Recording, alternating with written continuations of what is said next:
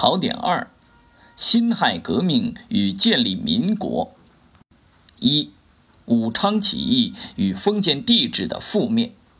第一点，同盟会成立后，发动了一系列反清武装起义。第一次发动的武装起义是一九零六年的平流里起义。影响最大的是一九一一年四月二十七号举行的广州起义，史称黄花岗起义。第二点，保路风潮。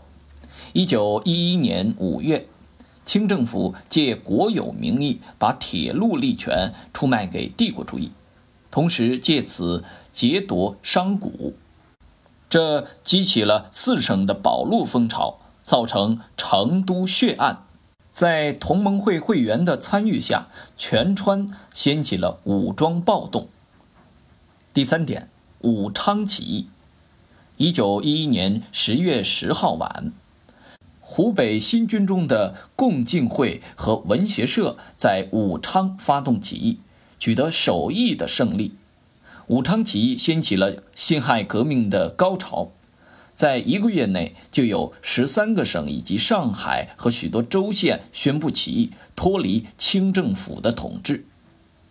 第四点，一九一二年二月十二号，清帝被迫退位，在中国延续了两千多年的封建帝制终于覆灭。二，中华民国的建立。第一点，一九一二年一月一号。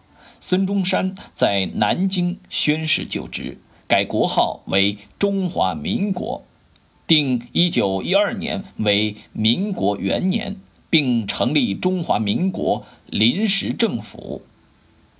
第二点，南京临时政府的性质，它是一个资产阶级共和国性质的革命政权。第一，从政权的组成人员看。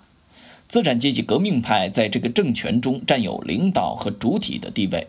第二，从制定的政策看，各项政策措施集中代表和反映了中国民族资产阶级的愿望和利益，在相当程度上也符合广大中国人民的利益。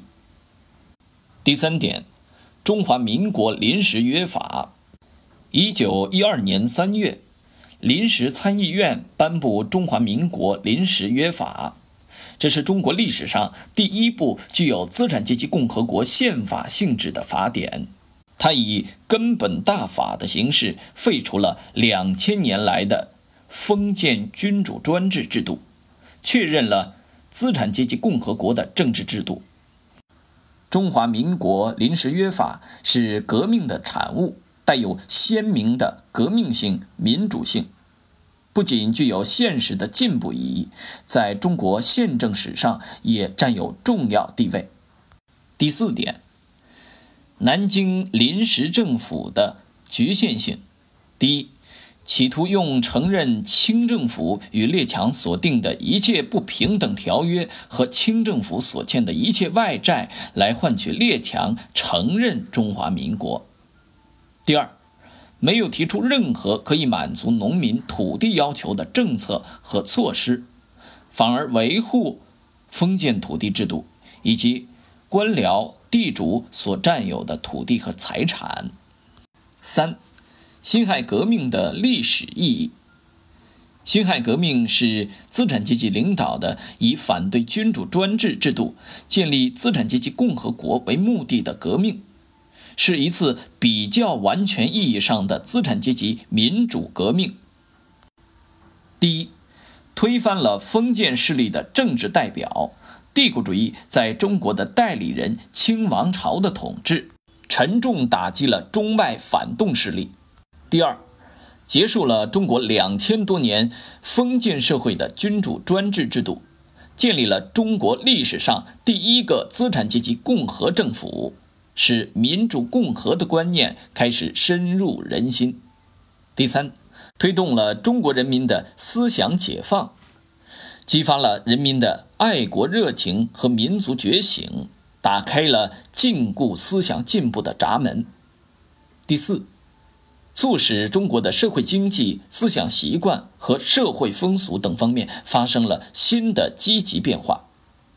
第五，不仅在一定程度上打击了帝国主义的侵略势力，而且推动了亚洲各国民族解放运动的高涨。拓展与点拨：一，在考察辛亥革命的选择题当中。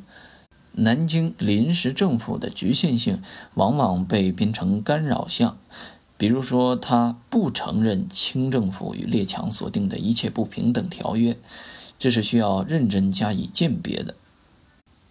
二，不要把中华民国临时约法与后来袁世凯搞的中华民国约法相混淆。